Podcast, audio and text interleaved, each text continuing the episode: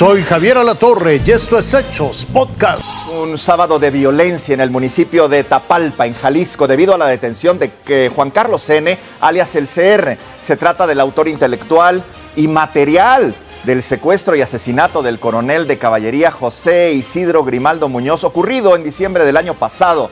Durante varios minutos, integrantes del cártel Jalisco Nueva Generación se enfrentaron así contra elementos de la Guardia Nacional, incendiaron vehículos, y realizaron bloqueos. El CR es considerado como uno de los miembros más violentos al mando de Nemesio Ceguera, por lo que era un objetivo prioritario para el gobierno de México.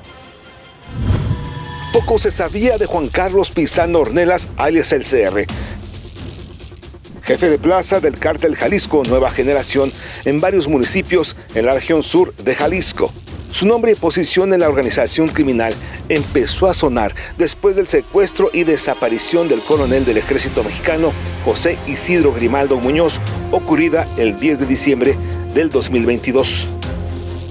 Eh, estimamos que, que pudiera ya no tener vida, pero de todos modos no vamos a detenernos, vamos a seguir hasta encontrarlo.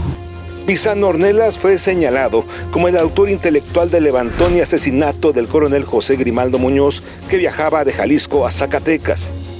El 11 de enero del 2023 fue detenido Manuel Pisano Ornelas, hermano del CR, quien aportaría información sobre los hechos en los que perdió la vida el mando militar. Se detuvo al, al hermano de la persona que tenemos conocimiento que que este, secuestró al, coronel. Eh, ya se hizo también el aseguramiento de algunas de sus propiedades con apoyo de las autoridades civiles, eh, pero no hemos eh, hasta ahorita localizado a la persona que lo, que lo secuestró. De acuerdo al Departamento del Tesoro de los Estados Unidos, Juan Carlos Ornelas era uno de los presuntos encargados de la seguridad de Laisha Oseguera, hija de Nemesio Ceguera Cervantes, el Mencho, líder del cártel Jalisco Nueva Generación. Fuentes del Gabinete de Seguridad tenían ubicado al CR como uno de los líderes más violentos de esa organización criminal dedicada al tráfico de droga, armas y extorsión en los municipios de San Gabriel, Tepalpa y Zapotitlán en el estado de Jalisco, Federico Anaya, Fuerza Informativa Azteca. Vecinos de Chimalhuacán en el Estado de México vivieron momentos de tensión luego de reventarse el tanque de agua Adolfo López Mateo. Se habla de varias personas lesionadas, también se habla de daños a las viviendas. Daniel de Rosas tiene los detalles y con él me enlazo. Hola, ¿qué tal? Buenos días, Jorge, te saludo con gusto. Efectivamente, fue alrededor de las 19.30 horas luego de que se colapsara este tanque de agua potable. Comentarte que son eh, ocho las personas que resultaron lesionadas, entre ellas un menor de edad, fueron trasladados a hospitales de este municipio mexiquense en donde son atendidos. Ya en este momento, Jorge, pues la zona permanece acordonada por parte de la Policía Municipal de Chimalhuacán, de Protección Civil eh, Municipal y del Estado de México. Se van a llevar a cabo los peritajes para saber qué fue lo que provocó el desplome de este tanque de agua potable que se encuentra en una colonia, en un cerro, Jorge, y es la que reparte eh, principalmente a las colonias que se encuentran en esta zona. A decir de los vecinos, este tanque pues ya había sido instalado hace ocho años, así que las investigaciones están eh, llevándose a cabo y nosotros estaremos muy atentos, Jorge. En tu experiencia, ¿en cuánto tiempo crees que esto vuelva a la normalidad? Daniel?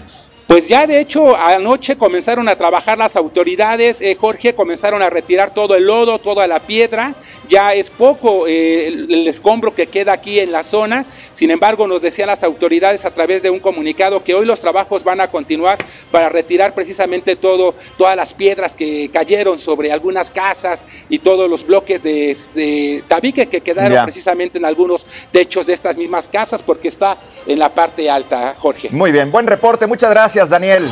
El vuelo de Aeroméxico 176 que viajaba de Ciudad de México a Tijuana regresó y regresó de la pista cuando estaba a punto de despegar, esto debido a una emergencia médica. Reportaron que una niña estaba ahogándose a bordo del avión, la estabilizaron, pero tuvieron que bajarla a una ambulancia junto con su familia. El vuelo solo tuvo un retraso de dos horas. La Fiscalía General de Justicia del Estado de México continúa con la búsqueda de Raimundo eh, Martínez Carvajal, presidente municipal de Toluca, acusado de secuestro express. Las autoridades ya realizaron los cateos en, Toluca, en Metepec, ambos sin éxito. Las fiscalías han solicitado la emisión de una ficha roja y una alerta migratoria en caso de que el alcalde intente salir del país.